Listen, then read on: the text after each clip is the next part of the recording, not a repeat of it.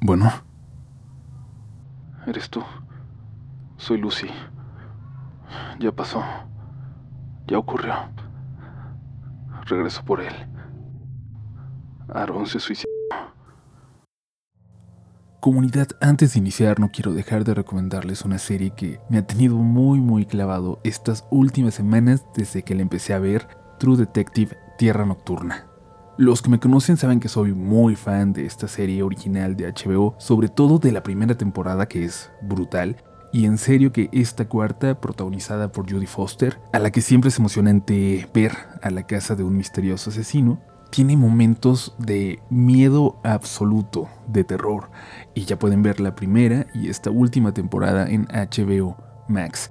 Es una historia de crimen, resolviendo un misterio, pero que tiene toques sobrenaturales, de leyendas locales y de las comunidades indígenas que suceden en Alaska.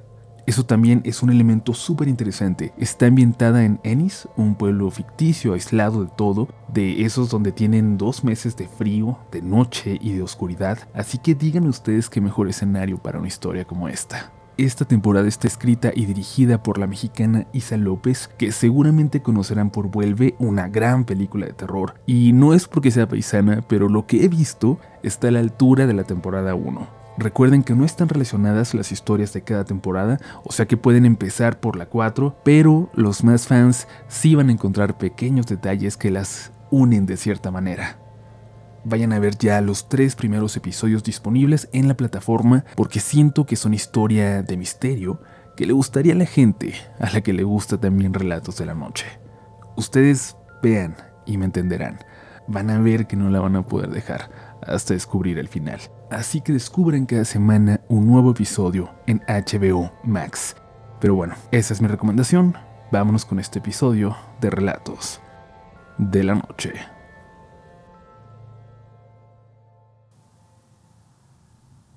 Buenas noches comunidad. Hay historias, como la que contaremos esta noche, que parecen ser una advertencia, que parecen querer darnos una lección.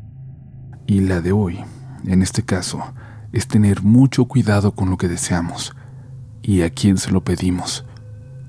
Les pido por favor que tomen esta historia con mucha, mucha discreción y que si hay menores cerca, esta vez los manden a dormir. Como ya escucharon, va a tocar temas que son demasiado fuertes y quizás no es el momento de explicar o de que aprendan a través de historias de terror. Espero que estén listos, porque es hora de empezar de dejarnos llevar, de apagar la luz y sumergirse en la siguiente historia, en el siguiente relato de la noche. Hola Uriel, amigos de Relatos de la Noche. Lo que voy a narrar a continuación probablemente es la historia más triste y aterradora de mi vida. Lo voy a compartir en esta ocasión de forma anónima, por los temas tan delicados que trata aunque ya les he contado otras anécdotas con mi nombre real visible. Esta historia comienza, o bueno, para ser más precisos, vuelve a mí, revive, cuando el lunes 8 de enero de 2024, después de 20 años, nos volvimos a reunir Aldo, Elías, Luis, Lucy y yo. Nos reunimos porque Aarón se quitó la vida. Esa fue la noticia que nos dio Lucy un día antes a través de una llamada telefónica. De alguna manera se las había arreglado para conseguir el número telefónico de todos. Y es que esta historia comenzaría más de 20 años atrás, cuando estábamos en la secundaria, cuando no era tan común que todos los adolescentes tuvieran teléfonos celulares. En nuestro caso, por ejemplo, no recuerdo que alguno de nosotros tuviera. Conseguir el número de alguien con quien no tienes contacto desde hace dos décadas puede resultar casi imposible. Por eso creo que nunca había participado en un reencuentro pero para Lucy no lo fue. Se encargó de encontrar, llamar y reunir a todos los que estuvimos presentes aquel maldito viernes, un 19 de diciembre de 2003. Recibí una llamada de un número desconocido que dejé sonar. Jamás respondo a números que no conozco. De hecho, tengo un dicho. Si es importante volver a llamar. Y así fue. Cuando contesté me costó unos segundos reconocer la voz del otro lado de la línea, tan familiar pero tan cambiada a la vez. Vic, eres tú. Soy Lucy. Lucy de la secundaria, la esposa de Aarón. Tenía años sin saber de ella, 15 al menos. En el momento en que me confirmó que era ella, sentí un escalofrío, como si supiera lo que estaba a punto de decir. Aún así me atreví a preguntar, a seguir la conversación como si hubiera algo de normal en aquella llamada. Lucy, ¿qué tal? ¿Cómo estaron? Ya pasó. Ya ocurrió. Aarón se suicidó. Me quedé helado. Algo en mí lo sabía. En el momento en que supe quién llamaba, algo se había echado a andar, un pensamiento que ya no podía detenerse, como si una serie de eventos que estuvieran destinados a pasar fueran desarrollándose sin que nadie pudiera hacer nada al respecto. Lucy me dijo que estarían velando a Aarón todo el día lunes en una funeraria al sur de la Ciudad de México. Me apresuré a realizar todas las actividades pendientes que tenía ese día, y cerca de las 3 de la tarde me fui para allá. Tenía un nervio extraño al llegar. Recuerdo cada detalle. La dificultad que tuve para estacionarme. La sensación de las llaves del coche en mi mano mientras cerraba la puerta. Cada paso que di para entrar a la funeraria. Busqué el nombre de Aarón para dirigirme a la sala. Era el único difunto velándose en esa ocasión. Ya estaban ahí Luis, Aldo y Elías acompañando a Lucy. Lo primero que noté fue que los cirios estaban apagados, el ataúd cerrado. Después de abrazar a Lucy y darle el pésame, le pregunté el por qué. Me dijo que los cirios no encendían, que ya habían intentado y decidieron mejor dejarlos así. Sobre el ataúd no me respondió nada. Solo dijo que el día siguiente el cuerpo sería cremado y se depositarían las cenizas en una cripta.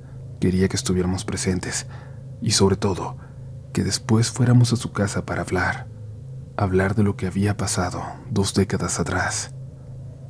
Aceptamos. Era imposible evitar esa conversación. Me aterraba el pensarlo, pero teníamos tiempo antes de que eso ocurriera. Se podía retrasar, al menos por unas horas. Y así cambiamos el tema. Y hablamos como, como amigos que se reencuentran, como si no hubiera una historia macabra detrás. Nos dieron las dos de la madrugada cuando salimos los cinco a fumar. La funeraria estaba prácticamente vacía. Había muy pocos allegados de Aarón y todas las demás salas seguían apagadas. Yo siempre he tratado de aligerar un poco momentos así, en velorios, a través de la risa. Creo que es un mecanismo de defensa porque siempre termino haciendo un chiste, algún comentario bobo que provoca las risas ahogadas de los presentes. Quizás, en medio de tanto dolor, la risa es un descanso momentáneo para el alma. No recuerdo qué fue lo que dije, pero todos se rieron. Incluso Lucy no pudo contener la risa. Todos nos reímos, fuerte, como si necesitáramos eso en ese momento. Sacarlo. No habíamos llorado, así que supongo que a través de una carcajada sacamos mucha emoción. Pero notamos que alguien más se reía, del otro lado de la calle. Alguien apenas visible entre los árboles, detrás de una reja que delimitaba una clínica del Instituto Mexicano del Seguro Social. Alguien o algo se reía con nosotros. Alguien oculto entre las sombras. Un hombre de negro, inmóvil, que veía hacia nosotros. Nuestro breve momento de paz terminó. Nos estaba sonriendo. Parecía, parecía que se burlaba de nosotros. De un paso hacia atrás desapareció, como si se lo hubieran tragado las sombras o como si se hubiera desvanecido ahí frente a nosotros. Estábamos atónitos, pero sabíamos quién era. En el fondo sabíamos de quién se trataba, quién había ido a burlarse, a hacernos ver que había vuelto, que él se lo había llevado. Para continuar, tengo que regresar. Contar lo que sucedió la mañana del 18 de diciembre de 2003, hace casi 20 años, cuando mis cinco compañeros y yo platicábamos de cosas sobrenaturales a la hora del receso. Estábamos en tercero de secundaria. Estábamos a dos días de salir de vacaciones y sabíamos que a Aarón lo iban a cambiar de escuela, que nuestra amistad como la conocíamos, al menos en esa etapa, estaba llegando a su fin. Pensamos que sería interesante conseguir una Ouija para jugarla, tener una experiencia, una historia en común para recordar todos juntos si algún día volvíamos a encontrarnos. Nos dimos a la tarea de investigar con conocidos sobre el tema. Acordamos recabar toda la información posible y hacerlo bien, buscar todos los elementos que necesitaríamos para que realmente funcionara, para hablar con algo Aún recuerdo todo lo que mencionamos el viernes en el receso. Conseguir velas negras para colocar en cada esquina de la tabla. Un vaso de agua, un plato con sal, incluso sellar la tabla con sangre de los participantes en la sesión. Nada que nos lastimara. Nos dijeron que bastaría con pincharnos un dedo y ponerlo sobre la tabla. En fin, ya se imaginarán todo lo que tuvimos que buscar. Al salir de clases nos reunimos y fuimos a comprar la tabla y los ingredientes que necesitaríamos. Solo faltaba algo importante, el lugar. ¿Dónde podríamos jugar sin que nadie nos molestara? Elías recordó una construcción en obra negra detrás de su casa. Podríamos llevar la Ouija ahí en cuanto se fueran los trabajadores. Saltaríamos desde su casa sin que nadie se diera cuenta. Nos pareció una buena idea y nos pusimos en marcha para hacerlo. Ya en el lugar buscamos el lugar más escondido, donde entrara menos la luz del sol, y sobre todo con el miedo de que alguien de afuera viera que estábamos prendiendo velas, pues sabíamos que eso meritaría un buen regaño. Era una tarde soleada afuera, pero nosotros encontramos la forma de sumergirnos en la oscuridad para comenzar a instalar todo lo que habíamos llevado para aquella sesión. Encendimos las velas, colocamos el agua y la sal, y por supuesto, no nos olvidamos de la fabulosa idea de la sangre. Aarón y Luis eran los más emocionados por el tema, así que decidieron que ellos sujetarían el señalador. Lucy, Elías, Aldo y yo formaríamos alrededor una especie de círculo sujetándonos de las manos. Y entonces iniciamos con las preguntas. ¿Hay alguien ahí? Sí. ¿Quieres jugar con nosotros? S. I. ¿Cuál es tu nombre? A. L. R. T. P. Todos nos miramos extrañados. Eso no parecía un nombre pero Aarón solo se estaba riendo. Él era sumamente escéptico y decía que cómo podíamos creer en eso, que era claro que era Luis el que estaba moviendo el puntero. Pero la expresión de terror de Luis indicaba que no era así. A medida que las preguntas avanzaban, fuimos conociendo a eso con quien hablábamos. Nos dijo que se trataba de un hechicero, que había muerto en la hoguera en 1750 en lo que hoy es Arabia Saudita. Su nombre era Al-Rast. En algún momento nos propuso algo.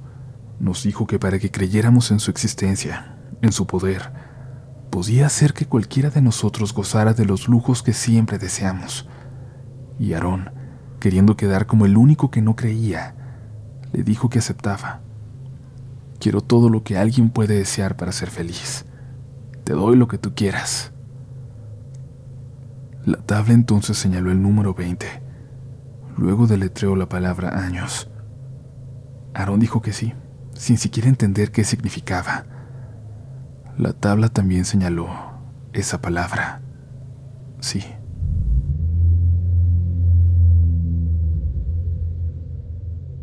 En ese momento, un trueno espeluznante retumbó por el lugar todos nos soltamos saltando de la impresión, pero yo vi algo, algo más en esa penumbra, apenas iluminada por la tenue luz de las velas. Había algo con nosotros, algo que había llegado para no irse jamás. Terminamos la sesión y salimos de la casa. Aquella tarde soleada se había nublado y ahora caía una lluvia que cada vez parecía más una tormenta. Con las vacaciones nos intentamos olvidar del asunto, de aquella sesión, Y al volver, como ya sabíamos, Aaron no regresó. Apenas unos meses después supimos que su papá obtuvo un trabajo muy bueno en el gobierno, con excelentes prestaciones y un salario altísimo. Y bueno, si bien Aaron nunca tuvo carencias, al final tuvo una vida bastante acomodada. Pudo darse lujos que antes no se permitía. Gracias al trabajo nuevo, su papá invirtió para poner varios negocios en el giro ferretero y de la construcción. Vivían desahogadamente. Cuatro años después, el papá de Aaron enfermó. Murió dejándole los negocios a su hijo y a su esposa. Aunque no tardaría todo en ser por completo para Aaron, pues su mamá falleció a los pocos meses sin razón aparente. Dijeron que fue de tristeza. Tan joven y con esa herencia, Aaron se empezó a dar una vida de autos de lujo, casas, terrenos, de opulencia. Se alejó de sus amigos y cambió. Solo mantuvo contacto con Lucy. Los dos siempre se quisieron aunque no lo aceptaran. Terminaron casándose y no supimos nada de ellos por años, hasta esa llamada de enero. Dicen que uno es escéptico hasta que vive en carne propia lo paranormal, y así Aarón pagó el precio de haber jugado con oculto, su vida. Después del funeral, de la cremación, de haber dejado sus cenizas en la cripta, nos dirigimos a un departamento cerca del aeropuerto. Aarón y Lucy tenían varios que arrendaban como parte de tantos negocios. Entramos y nos acomodamos en una linda sala en medio círculo, muy cómoda y Lucy se dirigió a la cocina para volver con una cerveza para cada uno de nosotros. Nos contó la siguiente parte de la historia. Supongo que tenemos que hablar del elefante en la sala. No. Creo que todos sabemos por qué estamos aquí. Lo que invocamos hace 20 años regresó a cobrar aquella deuda. Todos sabíamos que lo haría, ¿verdad? Porque no creo que yo haya sido la única que soñó con él en los últimos días. En ese momento todos asentimos. Yo en lo personal había soñado con eso desde que se cumplieron los 20 años de aquella primera sesión. No con el ente, pero con ese día, como si se hiciera presente una deuda que volvía. Aldo y Elías comentaron que tuvieron un sueño recurrente con un personaje de negro, muy similar al que vimos afuera de la funeraria. Lo habían soñado en varias ocasiones desde el 18 de diciembre hasta la noche de la muerte de Aarón. Luis, por su parte, dijo que al igual que yo soñó con aquel día durante las últimas semanas. Lo que apenas en ese momento confesamos a los demás fue que tanto él como yo ya lo habíamos visto antes. Aquel día, entre las sombras, presente en el cuarto la tarde que lo invocamos. Aquí tengo que hacer un paréntesis, regresar 10 años en la historia, a un encuentro que tuvimos Luis y yo. Luis se había hecho muy religioso, tanto que en algún momento sintió el llamado de ser sacerdote. Era particularmente devoto de San Benito, un santo que es bien sabido ayuda e intercede por las personas cuando están en peligro del maligno. Luis y yo siempre supimos que lo que habíamos traído, lo que habíamos dejado libre aquel día, estaba muy cerca de nosotros. Solo nosotros pudimos sentir aquella impresionante maldad, esa cercanía del mal que jamás podríamos explicar.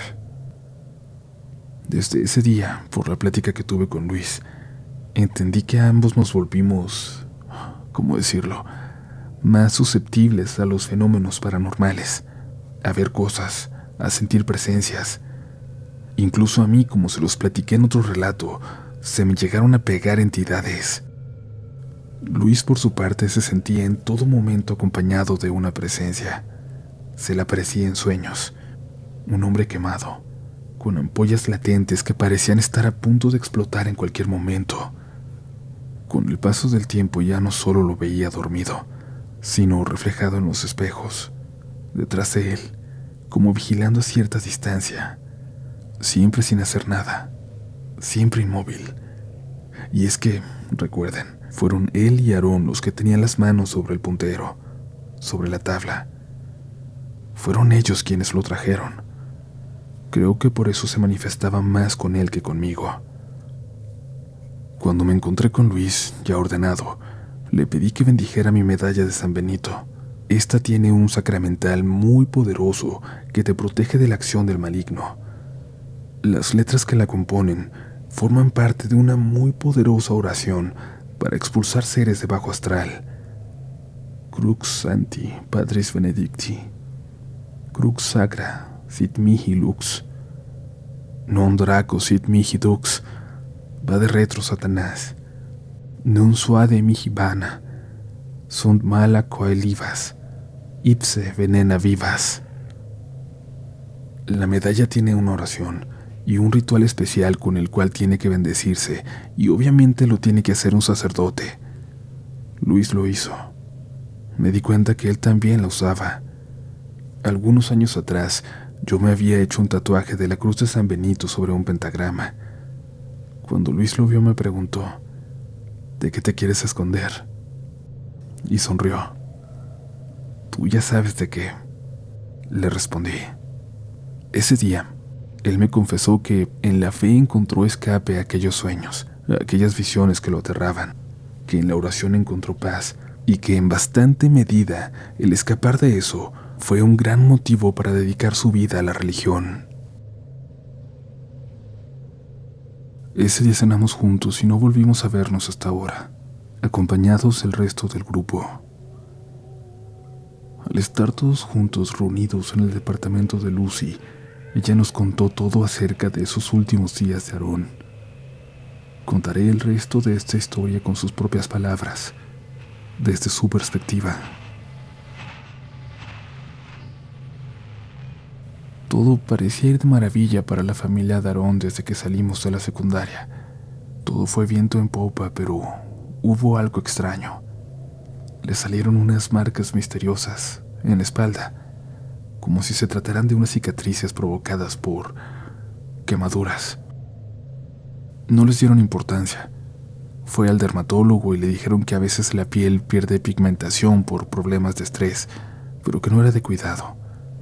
Sin embargo, ¿qué estrés podría tener él si su familia pasaba por su mejor momento? Como ustedes saben, yo seguí en contacto con Aarón. No es para nada desconocido por ustedes que él y yo siempre nos sentimos atraídos el uno por el otro. Así que algunos meses después de que se fue, nos hicimos novios. Duramos algunos años de noviazgo y cuando ambos teníamos 20 nos casamos. Éramos demasiado jóvenes, pero para este momento Aarón ya era dueño de los negocios de su papá, que murió cuando él recién había cumplido 18 años. Su mamá murió siete meses después. En la boda tuvimos una gran ceremonia, una gran fiesta, pero siempre hubo algo raro. Jamás en presencia de Aarón se podía encender una vela. El día de nuestra boda ningún cirio prendió. En casa no podía prender veladoras en mi altar y ahora en el velorio, ustedes lo vieron. Las velas jamás se pudieron mantener encendidas, como si algo no quisiera que una luz brillara para él. Nunca pudimos ser papás. Lo intentamos y lo intentamos. Nos sometimos a estudios. Aarón era estéril y encontraron una condición rara en él. Los conductos que se encargan de transportar los espermatozoides estaban bloqueados por cicatrices, como si hubiera sufrido de alguna enfermedad o recibido alguna lesión. Pero era una condición muy rara, dijo el médico. Las cicatrices eran en ambos testículos y eran muy grandes demasiado. Cuando nos dieron esa noticia cambió mucho su forma de ser. Empezó a agarrar la fiesta, meterse en cosas más fuertes. Dejó de llegar a la casa y obviamente empezó a hacerme infiel. Yo nunca le reclamé nada. Le decía que no importaba, que lo amaba a él. Pero algo se rompió cuando recibió esa noticia. No sé, perder a sus padres tan joven, no poder ser papá, la responsabilidad de todo lo que tenía que dirigir. Todo terminó por consumirlo lentamente, poco a poco. No sé cómo aguantamos tanto. Hasta agosto del año pasado nos divorciamos. Es por eso que este departamento está amueblado. Aquí vine a vivir después de que me separé. Le aguanté todo. Le aguanté mucho. Pero es que de verdad lo amaba. Cuando nos separamos le bajó mucho a las fiestas. Lo veía más tranquilo. Decía que perderme le abrió los ojos y que quería otra oportunidad. Yo le dije que seguiría viviendo en el departamento y que lo quería ver bien, pero que no regresaría a su lado hasta que no viera que de verdad estaba cambiando. Me dejó unas llaves de su casa y me dijo que en algún momento iba a necesitarlas, y sin pensarlo mucho las guardé en mi abrigo. Pasaron los meses y lo veía mejor cada vez. Incluso estaba yendo a grupos de ayuda y yo me sentía feliz. Creí que era la luz al final del túnel, pero... Pero no. Llegó ese día. Llegó el 18 de diciembre. Aaron me despertó con una llamada a las 3 de la mañana. Me dijo que algo lo había despertado. Una voz ronca al oído. Hola. Se despertó exaltado. Vio la sombra de alguien que salía corriendo de su habitación hacia la estancia. Él tenía un arma en el buró, así que no dudó en tomarla, en salir a revisar, pensando que tal vez algún ladrón se había metido. Pero tenía que ser un ladrón muy bueno, porque las alarmas de las puertas y las ventanas no se habían activado. Revisó pero no encontró nada raro. Se fue de nuevo a la cama pero no pudo dormir lo que restó de la noche. Por la mañana le llamé como a las ocho para ver cómo estaba. Pensé que lo iba a despertar, pero ya estaba despierto. Me dijo que pasó una noche muy rara, de esas en las que tratas de dormir pero te la pasas dando vueltas en la cama. Decidió empezar el día temprano, hacer ejercicio, bañarse e ir a la oficina a revisar números. Pensaba que así para cuando llegara la noche estaría tan cansado que caería como piedra. A mí me pareció un buen plan. Le deseé buen día y nos despedimos. Esa madrugada yo dormía tranquilamente cuando, de nuevo, una llamada de Aarón me despertó. Me dijo que estaba pasando algo en su casa, que estaba durmiendo bien cuando un aroma asqueroso lo había despertado. Me dijo que olía como cuando quemas cabello o plumas de pollo o cosas así. Un aroma muy fuerte que no sabía de dónde venía. La zona de la casa es un fraccionamiento donde obviamente no hay restaurantes o cocinas alrededor, y aunque así hubiera sido, no creo que a las 3 de la mañana alguien estuviera cocinando. Aarón se levantó, salió de su habitación y detectó que el aroma venía de dentro de la casa. Se dirigió a la planta baja. Todo estaba apagado. Solo los pequeños focos de las luces de emergencia alumbraban medianamente aquella penumbra detectó una luz brillante al fondo, en la cocina. Una luz que se filtraba a través de las rendijas de la puerta. Era fuego. Algo se estaba quemando ahí dentro. Corrió espantado pensando que alguna parrilla de la estufa estaría encendida o algún cortocircuito había provocado un incendio, pero cuando entró vio incrédulo el horror. Perdonen, perdonen que tome aire, pero lo que Aarón me dijo que vio todavía me aterra. Aarón dijo que vio que algo se estaba quemando. Los restos de lo que parecía ser un ave de color negro, algo que no se distinguía bien, que estaba envuelto en llamas. Había tanto humo que no pudo reconocer de qué se trataba. Me mandó un video. Era asqueroso. Apagó aquella cosa la tiró en la basura afuera de la casa. Tomó las llaves de su auto y manejó hasta acá. Cuando llegó olía muy mal. Pensamos que el olor se había impregnado en su ropa, así que se fue a bañar, y yo metí a lavar y secar su ropa en lo que tomaba el baño. Esa noche durmió aquí, conmigo. De haber sabido que sería la última noche que pasábamos juntos, lo habría abrazado cada minuto. Al día siguiente visité a Aaron en su casa. Se mostraba inseguro. A pesar de que mandó hacer una limpieza minuciosa del lugar, el olor prevalecía y él, no su ropa, él, desprendía ese aroma quemado. No se disimulaba con ninguna fragancia. Parecía que emanaba de sus poros. Dejó de salir a lugares públicos por la vergüenza que le provocaba. El 22 de diciembre me llamó a las 6 de la mañana. Me pedía que lo fuera a ver. Me dijo que era urgente. Me alisté y me dirigí a su casa. Al llegar toqué el timbre y me abrió de inmediato. Parecía que estaba ahí al otro lado de la puerta esperando. Me abrazó y me agradeció por ir. Me dijo que algo estaba pasando, que por la noche estaba durmiendo tanto como se lo permitía aquella peste, cuando sintió que alguien lo tomaba del cuello. Pensó que se trataba de algo que estaba ocurriendo en el sueño, hasta que empezó a sentir un ardor que lo despertó, un ardor real. Algo lo estaba quemando. Se paró de la cama pero no vio nada y quiso pensar que solo había sido un sueño muy real. Pero cuando despertó por la mañana, cuando se levantó para ir al baño, en el espejo pudo ver la marca de aquello que lo había tocado. Fue entonces cuando me llamó. Recuerdo muy bien lo que me dijo, el miedo en su voz. Se cumplió el tiempo, Lucy. Ya viene por mí. Sentí como si un flechazo atravesara mi cuerpo. El recuerdo llegó con la fuerza de un tornado y me sacudió. Me sacudió la mente y el cuerpo. Le dije que no, que cómo creía en esas cosas, que eso era imposible aunque en el fondo tenía mucho miedo por él. En el fondo creía que podía ser verdad. Desde entonces, Aaron tenía sueños vívidos donde veía que se quemaba. Cada sueño era muy real. Decía sentir cómo le ardía la piel, cómo veía que su piel se desprendía a causa de las llamas y al despertar siempre se encontraban marcas que ardían, como si de verdad se trataran de quemaduras. El 2 de enero me llamó.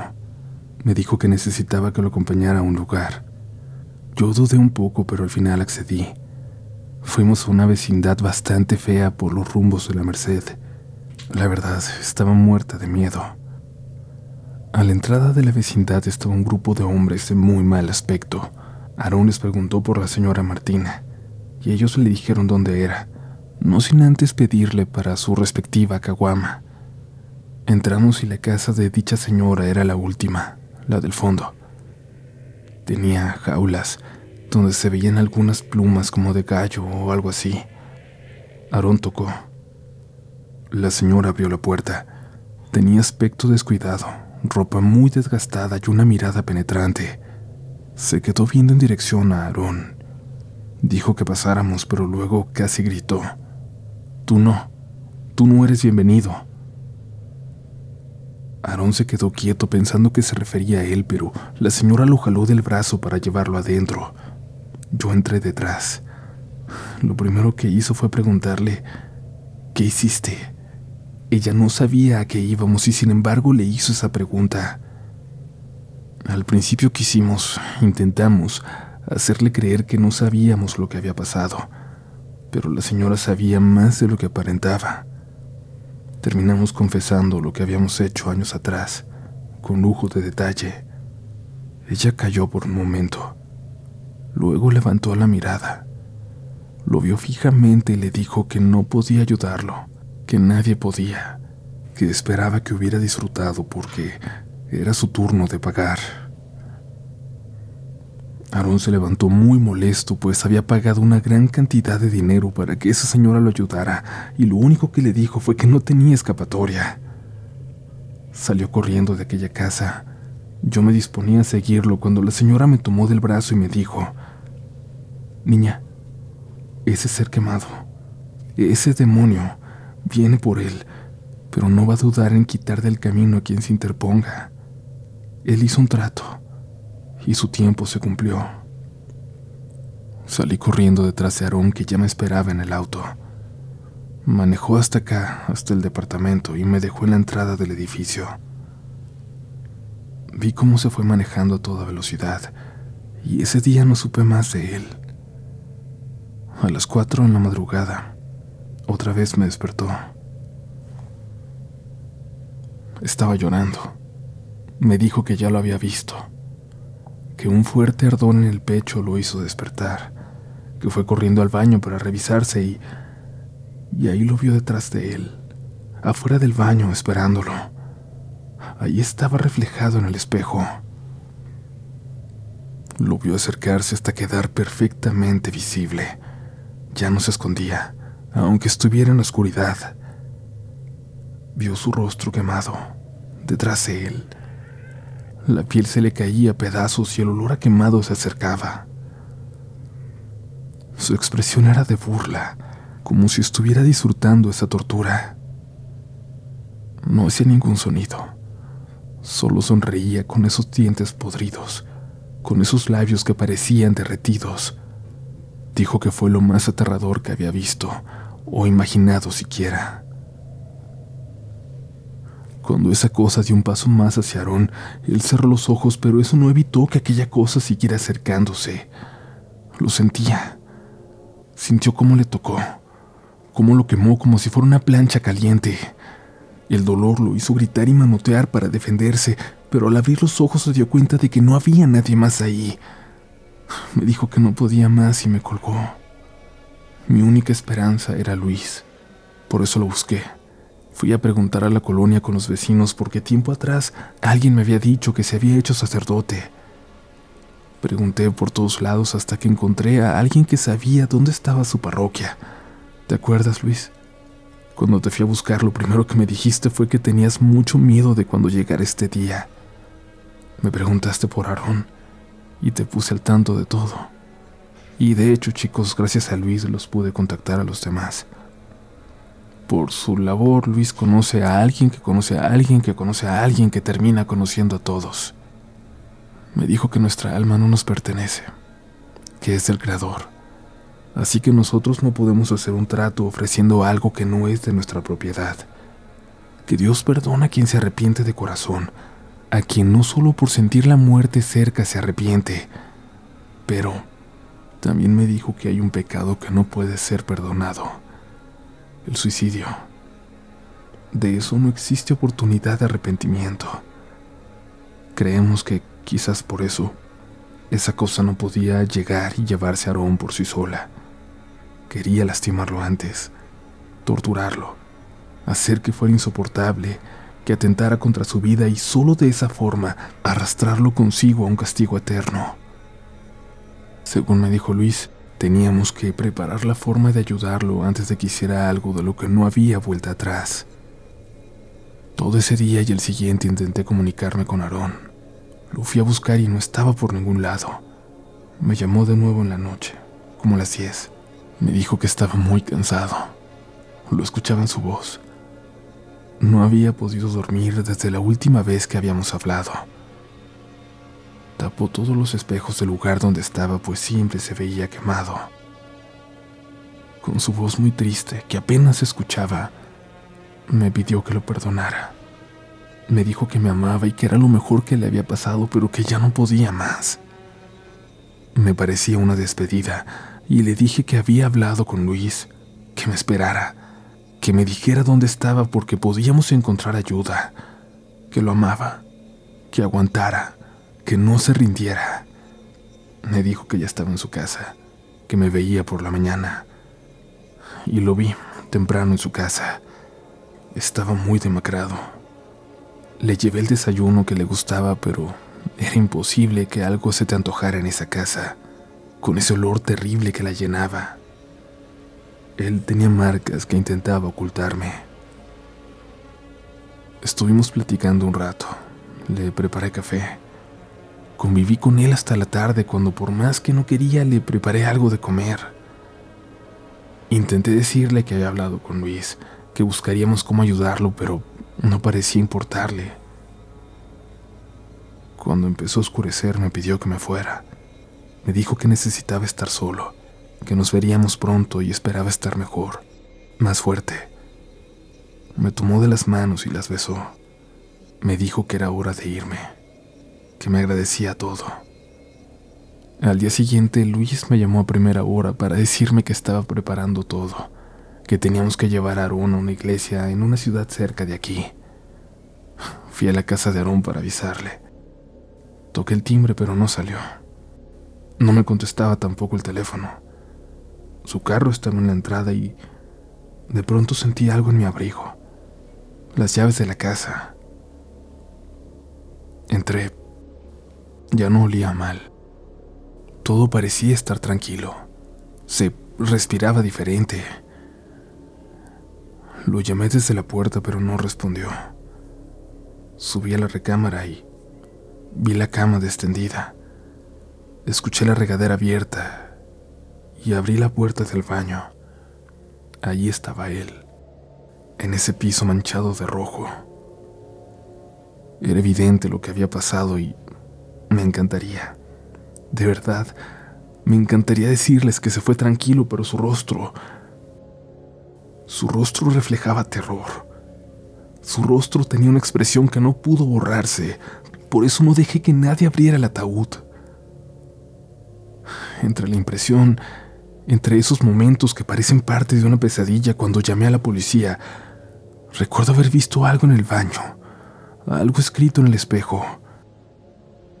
Les juraría que parecía estar aquel maldito nombre que nos dijo lo que nos habló a través de la Ouija, escrito en el espejo, pero al revés, casi como si lo hubieran escrito desde dentro del espejo.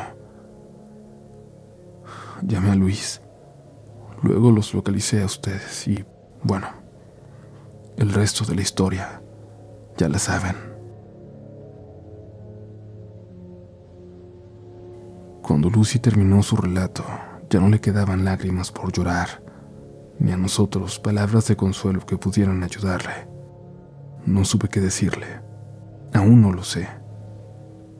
Amigos de esta comunidad a veces me preguntan si no extraño los sucesos paranormales que antes experimentaba con más claridad. Lo que más deseo en esta vida es no volver a pasarlos y jamás haber hecho lo que hicimos aquel día, hace 20 años.